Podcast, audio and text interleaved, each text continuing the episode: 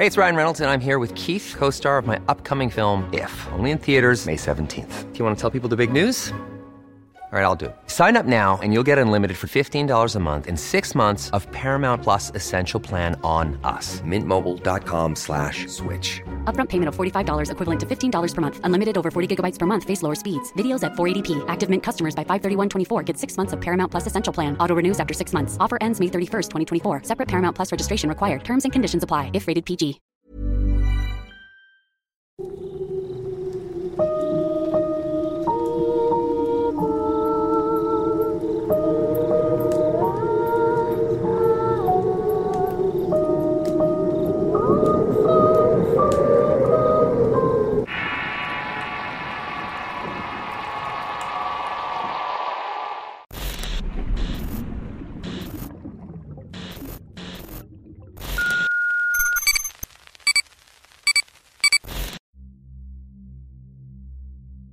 La bestia de la fosa. Historia enviada por una fuente anónima. Escrito y adaptado por Tenebris para relatos de horror. Soy de Irapuato, Guanajuato, una ciudad azotada por ladrones, guachicoleros y narcotraficantes. La violencia es cosa de todos los días y se puede constatar en los periódicos y redes sociales. Vivo en una de las colonias menos urbanizadas rodeada de muchos terrenos con vegetación para tomar fotos o cazar animales. Justamente por eso hace algunos meses me puse de acuerdo con unos amigos para salir a buscar conejos. Mi papá y mamá tienen turnos de noche así que me quedo solo la mayor parte del tiempo. Cuando eran cerca de las 3 de la madrugada llegaron mis amigos. Íbamos platicando historias de brujas ya que sus apariciones son muy frecuentes en la colonia. El plan era buscar conejos porque uno de mis amigos al que llamaré Noé tenía una novia que iba a cumplir años y quería regalarle uno. Le pregunté por qué no se lo compraba en una veterinaria y me respondió que no tenía dinero. Supongo que para un chico de 17 esto es bastante normal. Para no alejarnos tanto, quedamos en buscar solamente en la parte donde inicia el cerro. Íbamos en la moto de mi amigo Noé y en otra que era de mi papá y que ya estaba algo vieja. Cuando llegamos empezamos a buscarlos. Un amigo que iba con nosotros llamado José y yo empezamos a buscar en la falda del cerro. Mientras tanto, Noé se fue un poco más arriba. La verdad es que más que buscar animales, José y yo estábamos echando relajo. En eso Noé nos alcanzó y nos dijo que había encontrado un agujero. Fuimos al lugar que nos había indicado y nos dimos cuenta que ese hoyo tenía algo peculiar. En sus dimensiones podría entrar una persona si se arrastraba y al fondo parecía brillar algo. Yo que siempre he sido muy curioso me fui arrastrando hacia el interior. Entre más descendía me fui dando cuenta que no solamente era un hoyo. En su interior había bolsas de donde salía un olor a muerto. Entonces comprendí muy probablemente que aquel hoyo era una fosa en la que dejaban personas desaparecidas o algo por el estilo. Comencé a sentir mucho asco y temor y regresé con mis amigos que me jalaron al escuchar que estaba tosiendo. Les conté que vi varias bolsas con restos descompuestos y que casi podía apostar que era gente eliminada por sicarios. A los tres nos dio mucho miedo y decidimos volver a la colonia. No volvimos a nuestras casas sino con dos amigos de nombre Manuel y otro que le apodamos Chore. Este último se juntaba con una pandilla de cholos y era regular que entre ellos trajera una fusca. Le contamos lo que había sucedido y los dos nos pidieron guiarnos al sitio. Llevaron el arma y también un teléfono para tomar fotos. Antes de llegar al agujero me adelanté para darle una mirada al interior. Lo que vi es algo que hasta el día de hoy no puedo borrar de la memoria. Dentro del hoyo estaba un ser comiéndose los intestinos de los cadáveres. Era totalmente oscuro con un cuerpo semejante al de un perro delgado huesudo. A pesar de la poca luz, pude notar dos protuberancias en la espalda como si fueran alas. En eso se acerca Chor y le grité que sacara la fusca. Aquella criatura se dio cuenta de mi presencia y salió del agujero volando a una velocidad impresionante. Mis amigos también lo vieron y Chore comenzó a gritar y a disparar hacia el cielo. Yo corrí hacia la moto escuchando los chillidos de aquella cosa, aunque cuando nos dimos cuenta ninguna bala le había impactado.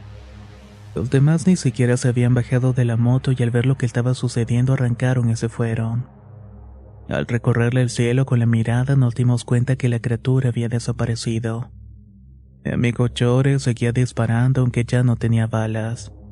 Acerqué hasta él y lo tomé de los hombros y le dije que nos fuéramos de allí. Nos subimos a la moto y regresamos a la colonia. Dejé a Chore en su casa y me fui a la mía donde ya estaba mi padre. Me dio una buena paliza por irme de la casa y dejarla sola. También por haber agarrado la moto sin su permiso. Cuando se calmaron las cosas le expliqué que fuimos al cerro pero accidentalmente encontramos una fosa. También le dije lo del animal pero esto último no me lo creyó. Mira hijo, lo mejor es que te dejes de tonterías. Lo que hiciste fue una estupidez que te puede costar cara si te veían los sicarios, me dijo mi padre con una voz firme. Esto pasó un día lunes, el jueves siguiente volví a ver a mis amigos. Llegaron una hora y media tarde y yo molesto les reclamé. Tranquilo, güey, fue lo que me dijeron. Es que desde el otro día la moto empezó a fallar. No sé si tenga relación, pero me dijeron que Manuel alcanzó a tomarle foto a la bestia. Pero por la poca luz y la velocidad que llevaba al salir se veía muy borrosa. El celular era de mi amigo Chore. Esa misma tarde le envié el mensaje para que me mandara las fotos así podía enseñárselas a ustedes. Pero por desgracia hace unos días que Chore falleció en una riña. Tengo la sospecha de que puede ser por haber visto ese animal y que podemos seguir nosotros. Pero al menos hasta el día de hoy continuó vivo. Ninguno de mis otros amigos llevó teléfono porque es muy común que nos asalten en la colonia. No sé si eso me haya salvado del mismo destino que Chore. Esta historia es 100% verídica. Si alguien llegara contándome esto, ciertamente no le creería, pero lo tuve que ver con mis propios ojos. Sé que hay algo así que ronda en y tal vez que haya más seres alados en el estado. Si me llega a suceder una cosa en torno a esta historia, volveré a contactarlos. Muchas gracias por su atención. Hiring for your small business? If you're not looking for professionals on LinkedIn, you're looking in the wrong place. That's like looking for your car keys in a fish tank. LinkedIn helps you hire professionals you can't find anywhere else, even those who aren't actively searching for a new job but might be open to the perfect role. In a given month, over 70% of LinkedIn users don't even visit other leading job sites. So start looking in the right place. With LinkedIn, you can hire professionals like a professional. Post your free job on linkedin.com slash achieve today. Hold up. What was that? Boring. No flavor. That was as bad as those leftovers you ate all week. Kiki Palmer here, and it's time to say hello to something fresh and guilt-free. Hello Fresh. Jazz up dinner with pecan-crusted chicken or garlic butter shrimp scampi. Now that's music to my mouth. Hello Fresh. Let's get this dinner party started. Discover all the delicious possibilities at hellofresh.com.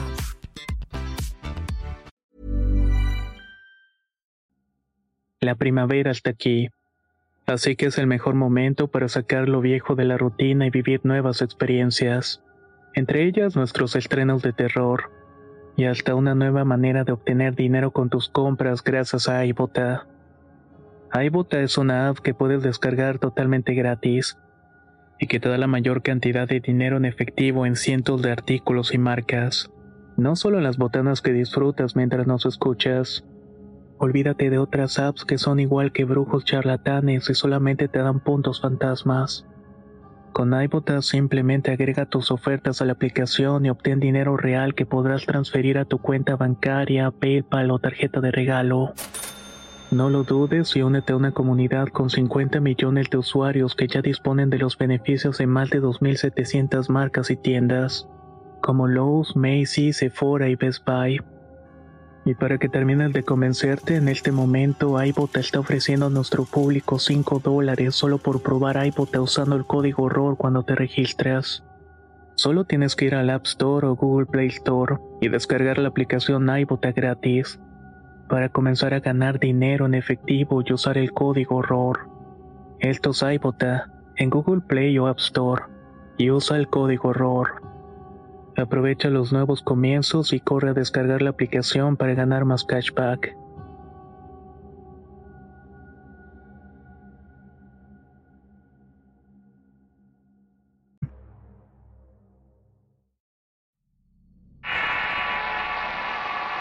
La Diabla, Historia enviada por Jonathan Morales. Escrito y adaptado por Tenebris para relatos de horror. Hace un mes estaba durmiendo tranquilamente y a la madrugada me dio por despertar y me di cuenta que estaba boca abajo. Esto me pareció extraño porque yo siempre duermo boca arriba. Siempre lo hago con los brazos cruzados sobre mi pecho. En el momento que desperté sentí que algo se estaba subiendo despacio por las piernas. Al principio pensé que era el efecto del sueño, pero al mirar de reojos de la parte inferior de la cama, alcancé a ver a una mujer muy hermosa. Se encontraba sin ropa y no les miento cuando les digo que tenía todo en su lugar. Me dejé llevar por la emoción y no dudé en quién era o qué estaba haciendo. Mi único interés era poseerla. Esta mujer se subió encima de mí y con eso quedé totalmente inmovilizado. En eso me dejó pensando en que tal vez era un sueño, pero de ser así sus acciones estaban totalmente fuera de lugar. Cuando pensé eso, la mujer empezó a reírse como si acabara de salir de un manicomio. Entre susurros alcanzó a escuchar que me dijo, Este no es un sueño cualquiera. De hecho, para ser precisa, esto no es un sueño. En el instante que dejo de hablar me inundó el miedo y traté de quitármela de encima. Todos mis esfuerzos parecían ser en vano y mi energía no se comparaba con la de esa mujer. Dadas las circunstancias comencé a dudar de que aquella cosa realmente fuera un ser humano. Estaba desesperado y seguía intentando zafarme y mi ansiedad parecía divertirle y una voz chillona me dijo, De nada sirven tus esfuerzos. No puedes librarte de mí, pero deberías aprovechar porque hoy vas a saber qué es lo bueno. En ese momento sentí que sus manos me acariciaban de forma sensual. Ella seguía riendo frenéticamente y al mismo tiempo yo disfrutaba de aquellas caricias. Siendo sinceros, algo que nunca había experimentado de esa manera. El miedo que sentía dentro de mí era que me impulsaba a seguir resistiéndome, pero esa cosa seguía repitiendo que ahora sí iba a saber que era lo bueno. Me sentí impotente y mi angustia pensaba que pude haber hecho para estar con esta extraña situación. Hasta que empecé a convencerme de que lo merecía realmente, que aunque no he hecho cosas horribles, tampoco he sido un santo. No sé cuánto tiempo estuve paralizado, pero aún puedo recordar el sonido del reloj marcando los segundos. Cada uno de ellos daba el ritmo de mi sufrimiento. Cuando decidí darme por vencido, pensé que la única esperanza que tenía era encomendarme a Dios. Intenté hacer una oración y noté que la mirada de esa mujer se volvió agresiva. Ella podía leer mis pensamientos porque enseguida dijo, Nadie te va a escuchar. Estás bajo mi control y ahora sí vas a saber qué es lo bueno. Al convencerme que no tenía otra, decidí orar a un Padre Nuestro el cual no tuvo resultados. Seguí intentando, pero mis esfuerzos no rendían frutos. Las horas pasaron y yo continuaba igual. Cansado hasta las lágrimas dije, Padre Dios, hoy más que nunca estás en el cielo como en la tierra. Soy consciente que liberarme de este peso está más allá de mi alcance. Si es tu decisión que mi vida termine de esta manera, lo acepto. Hágase tu voluntad sobre la mía. Cuida a mi familia y gracias por todo lo bueno que me diste. Una última vez que venga tu reino sobre mí, Dios divino. Cuando terminé de decir esto, la cosa se bajó de encima. Se puso a un lado de la cama mirándome con odio. Luego de un buen rato volvió a reír diciendo con cierto sarcasmo. Esta vez te libraste de mí, hombre de poca fe. Sin agregar otra cosa, salió del cuarto y se marchó. Enseguida llamaron a mi puerta y pude moverme. Para esto vi que eran las cinco de la madrugada. Se me hizo raro que alguien estuviera detrás de la puerta, pero con toda la debilidad que sentía me levanté a abrir. Se trataba de una amiga la cual no veía desde hacía mucho tiempo. La invité a pasar por cortesía, pero lo que escuché después me dejó sin palabras. Esta vez te salvaste, hombre de poca fe. La próxima no vas a correr con la misma suerte. Escuchar esas palabras me llenó de un profundo miedo. En mi mente volví a las oraciones al no comprender qué era lo que estaba pasando. No tenía idea de cómo o por qué estaba apareciendo mi amiga, pero no dejé de orar hasta que la chica decidió irse del departamento. Hasta el día de hoy no entiendo bien qué fue lo que sucedió aquella noche. Tampoco tengo noción del tiempo que estuve bajo aquel dominio. Lo único que me interesa es que gracias a Dios pude liberarme y estoy vivo. Esa noche algo cambió en mí. Si alguien tiene una idea de qué pudo haber sido, me gustaría leerlo en los comentarios. Actualmente vivo con el pendiente que vuelva a ocurrirme. Después de todo, esa cosa sentenció vernos nuevamente. De hecho, he visto sombras pasar por las ventanas, pero al asomarme no veo a nadie. No sé qué hacer o a dónde acudir. Lo único que tengo seguro es que debo pegarme a la protección de Dios. Mal de parto.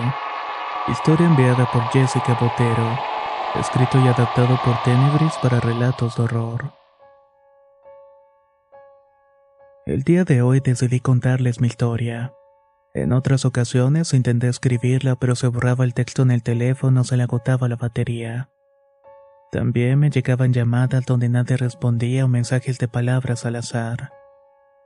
Vivo cerca de Medellín, en Colombia. Todo comenzó el día que inició una relación en el año 2012. Un año y medio después tomamos la decisión de vivir juntos y en ese tiempo todo fue normal. Para marzo del 2018 tuve sangrado y dolor en la parte baja del abdomen. Esa madrugada fuimos al hospital y me dijeron que tuve un aborto espontáneo. Jamás esperé escuchar algo así. Me llené de tristeza porque aunque no sabía que estaba embarazada, estaba consciente de que ese bebé era una vida. En medio de mi tristeza y duelo tomé la decisión de separarme de mi pareja. Pensaba terminar todo un día viernes después del trabajo, pero por cosas del destino una persona se me acercó y me dijo que yo estaba embarazada. Esto me sacó mucho de onda y para no quedarme con la duda fui al laboratorio más cercano a hacerme la prueba. No puedo dar crédito a lo que vi. En efecto, estaba esperando un bebé. Cuando llegué a casa mi pareja estaba muy enojado por la separación. Aún así le di la noticia y su semblante cambió por completo. Se puso feliz y como ninguno de los dos tuvimos una convivencia sana con nuestros padres, decidimos brindarle a nuestro hijo lo que cada uno nos hizo falta. Estaba contenta y feliz y nunca imaginé que esta noticia se iba a volver un calvario. Yo tenía que trabajar todos los días desde las 6 de la mañana hasta las 6 de la tarde. Como podrán ver, era una jornada larga y mi estado se complicaba todavía más. De cualquier forma, esto no me importó y al contrario, a todo lo que hacía le ponía mucho entusiasmo. Con el paso de los días comencé a sentir malestares en el embarazo. Fui al hospital a que me revisaran y me dejaron internada por cualquier cosa. Me daba mucha tristeza y pesar pensar que podía perder a este bebé. En total tuve cuatro amenazas de perderlo. La última vez el médico me dijo que no me daba esperanzas de vida para mi hijo hasta que no llegara a los siete meses.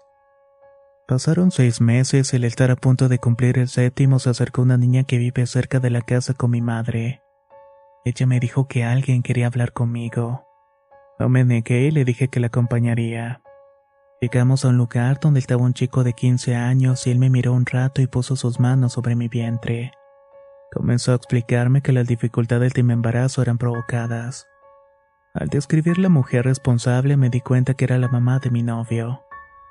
El muchacho me explicó que sus antepasados hicieron un pacto con el innombrable, y gracias a ello él y su familia heredaron dones especiales.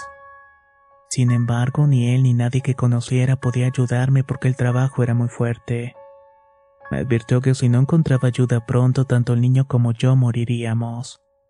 Busqué ayuda en todos los lugares que pude. Contacté a brujos, sacerdotes y viajé a varias partes en búsqueda de alguien que pudiera deshacer el mal sobre mi hijo y mío pero ninguno de ellos podía.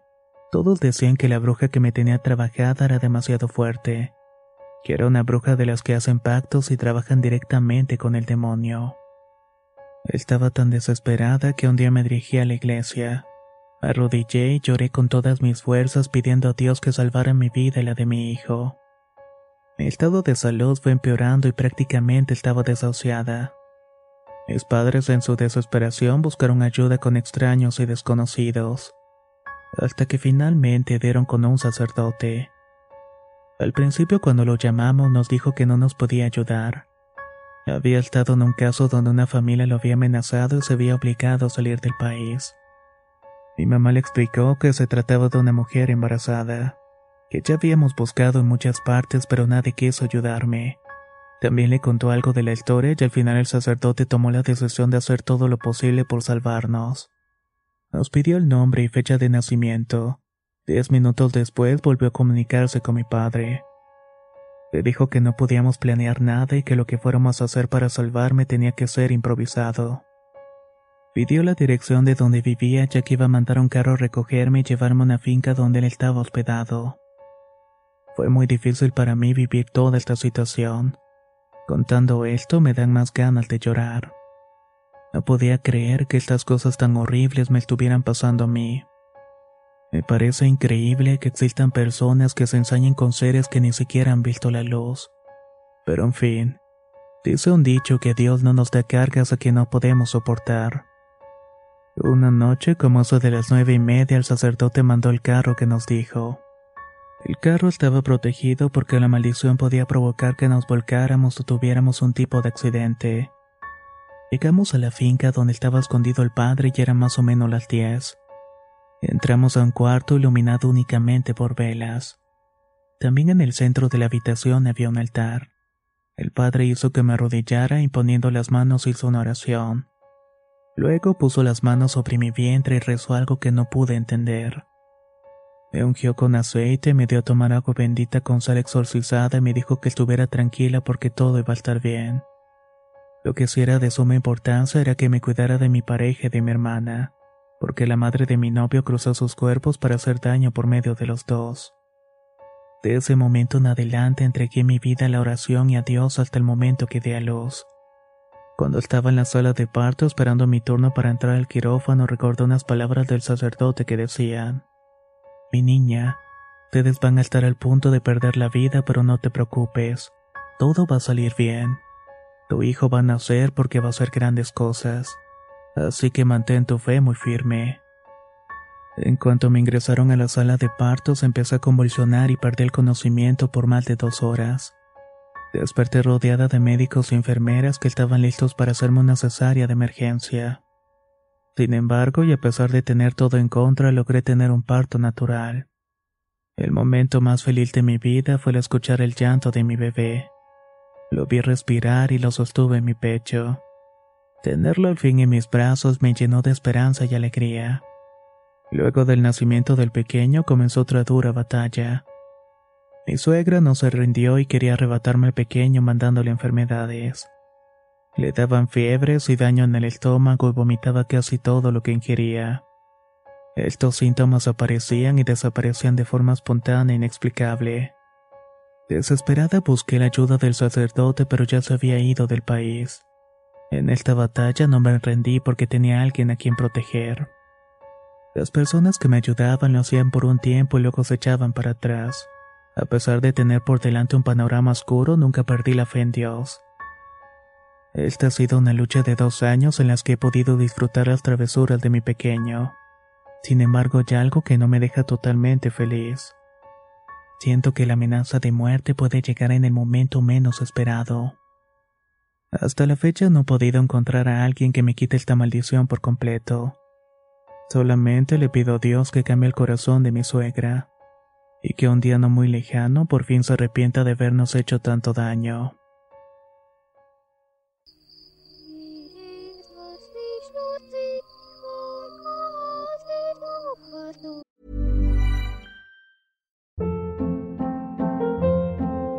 Hold up. What was that? Boring. No flavor. That was as bad as those leftovers you ate all week. Kiki Palmer here, and it's time to say hello to something fresh and guilt-free. Hello Fresh. Jazz up dinner with pecan-crusted chicken or garlic butter shrimp scampi. Now that's music to my mouth. Hello Fresh. Let's get this dinner party started. Discover all the delicious possibilities at hellofresh.com.